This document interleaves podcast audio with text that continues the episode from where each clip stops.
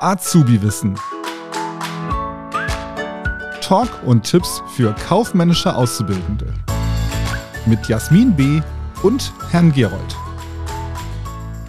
Hallo und herzlich willkommen zu einer neuen Folge Azubi-Wissen. Mein Name ist Jasmin Bönke. Ich bin heute alleine für euch da und ich spreche heute mit euch ja, wie wir mit Kunden am besten umgehen. Und zwar, wenn es darum geht, dass der Kunde nicht rechtzeitig bezahlt. In der Prüfung vorne, auch so in Aufgabe 1 bis 2 ungefähr versteckt, kommen immer wieder Fragen zum Thema Umgang mit Kunden in unterschiedlichen Beispielen. Und es sind für mich immer Themen, wo man sich ganz gut selbst auch hineinversetzen kann. Sprich, einfach sich mal darüber Gedanken machen, wie möchte ich eigentlich in bestimmten Situationen als Kunde behandelt werden. Ähm, da gibt es immer so unterschiedliche Themen. Unter anderem gibt es da so ein Thema, wie ist es eigentlich, wenn der Kunde nicht rechtzeitig bezahlt. Wir haben mal drei verschiedene Kunden. Wir haben einmal einen Kunden, der langjähriger Kunde ist von unserem Unternehmen. Dann haben wir jemanden, der ist umsatzmäßig unbedeutend. Und dann haben wir einen Neukunden, mit dem auch Verzugszinsen im Kaufvertrag extra vereinbart worden sind. Ja, wie gehen wir denn damit um, wenn zum Beispiel der langjährige Kunde nicht seine Rechnung rechtzeitig bezahlt? Dann ähm, da gibt es natürlich unterschiedliche Antwortmöglichkeiten, die gut wären. Auch da kommt es wieder darauf an, die Begründung. Also gerade bei solchen Themen handelt es sich meistens um offene Fragen, sprich ähm, nicht so Ankreuzfragen, da sind natürlich auch Ankreuzfragen dabei, aber es sind oft Fragen, die man dann begründen und selbst formulieren soll, die Antworten. Und da kommt es natürlich immer auf die Begründung und Formulierung an und dann kann wieder alles eigentlich richtig gewertet werden. Ja, wenn der langjährige Kunde nicht bezahlt, gibt es natürlich unterschiedliche Möglichkeiten.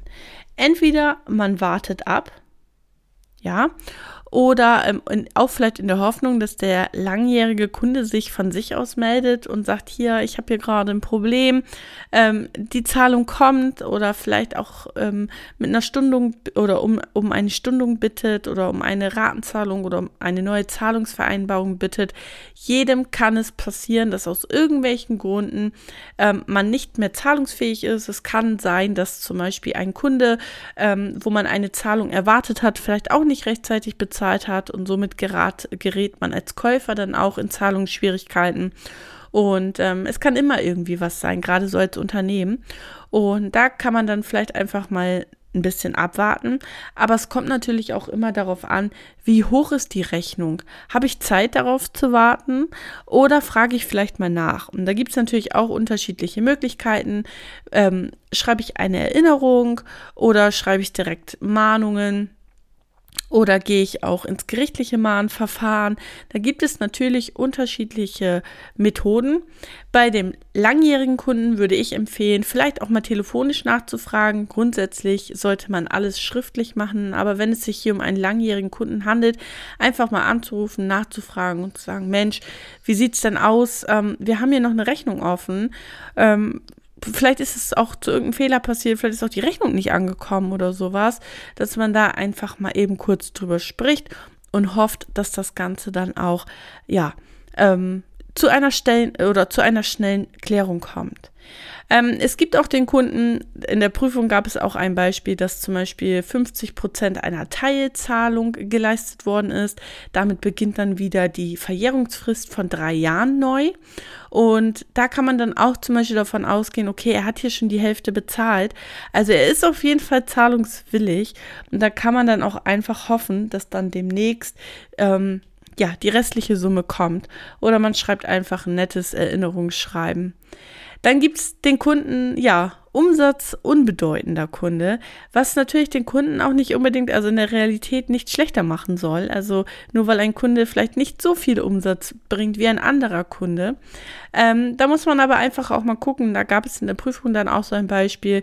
Da wurde dann irgendwie zwei Monate gar nicht bezahlt. Man hat schon mittlerweile die dritte Mahnung geschickt. Es gab überhaupt keine Reaktion auf nichts. Und da muss man dann auch einfach mal gucken. Also hier empfiehlt es sich dann auch wirklich ins gerichtliche Mahnverfahren zu gehen weil wer sich dann auch einfach über Wochen oder Monate nicht meldet, es gibt keine Reaktion und ähm, da muss man dann auch einfach mal handeln. Und dann gibt es den Neukunden. Da wurde ein Zinssatz vereinbart, äh, Verzugszinsen. Im Kaufvertrag wurde das vereinbart. Die Verzugszinsen sind dann auch wirklich oder die können ab dem ersten Tag nach, der, nach, der, nach dem Fälligkeitstag dann auch direkt geltend gemacht werden, ähm, ist, ist, ist natürlich die Frage. Da ist es natürlich auch so, aus Kulanzgründen könnte ich hier eine Erinnerung schreiben und einfach nochmal erinnern, Achtung, wenn du jetzt nicht bezahlst, dann denk an die Verzugszinsen, die wir vereinbart haben im Kaufvertrag, dann werden die geltend gemacht. Hier muss man natürlich immer gucken. Rechtlich gesehen könnte ich sie dann direkt, also sagen wir jetzt mal bis zum 15. 16.09. soll etwas bezahlt werden, das ist also der letzte Fälligkeitstag und am 16.09. wären dann die Verzugszinsen fällig. Ähm, da kann ich natürlich dann aber individuell von Kunde zu Kunde entscheiden, wie handle ich jetzt hier und da kann man dann vielleicht nochmal entgegenkommen, ein Erinnerungsschreiben stellen. Ähm, es ist halt immer so eine, so eine Sache, wie man es dann halt auch wieder formuliert. Ja, also das sind so Beispiele, wie man quasi mit einem Kunden umgehen kann, wenn es sich hier um Verzugszinsen handelt oder um generell um, um Verzug handelt. Man kann natürlich auch das Ganze außergerichtlich ähm, versuchen zu einigen, also indem man vielleicht auch eine neue Fristsetzung macht oder ja, je nachdem, wie weit man äh, da vielleicht dann auch drohen muss, dass man dann auch nochmal die Androhung macht und sagt, pass auf, äh, ich kann hier auch die Klage an, ähm, einklagen, also die Zahlung einklagen zum Beispiel. Ja, und dann kommt oft so eine, so eine Folgefrage, was kann man machen, damit sowas in Zukunft nicht mehr passiert? Gerade bei Neukunden. Ne? Ähm, da kann man dann zum Beispiel gucken, dass man ähm, die Bonität am Anfang prüft. Ich glaube, jeder von uns hat schon mal irgendwo was eingekauft, vor allen Dingen auch, wenn man online etwas einkauft. Und dann wird oft die Bonität geprüft. Ähm, ist denn überhaupt der Kunde zahlungsfähig? Dann kann man ähm, ja den Zahlungsanreiz nochmal ein bisschen ähm, anreizen, indem man vielleicht auch Skonto gewährt, gerade so auch bei Neukunden.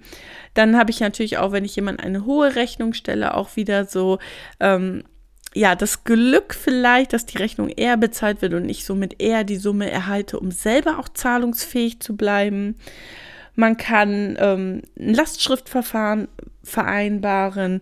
Man kann per Nachname zum Beispiel ja, oder je nach, je nach Sache oder je nach, je nach Produkt auch eine Bürgschaft zum Beispiel.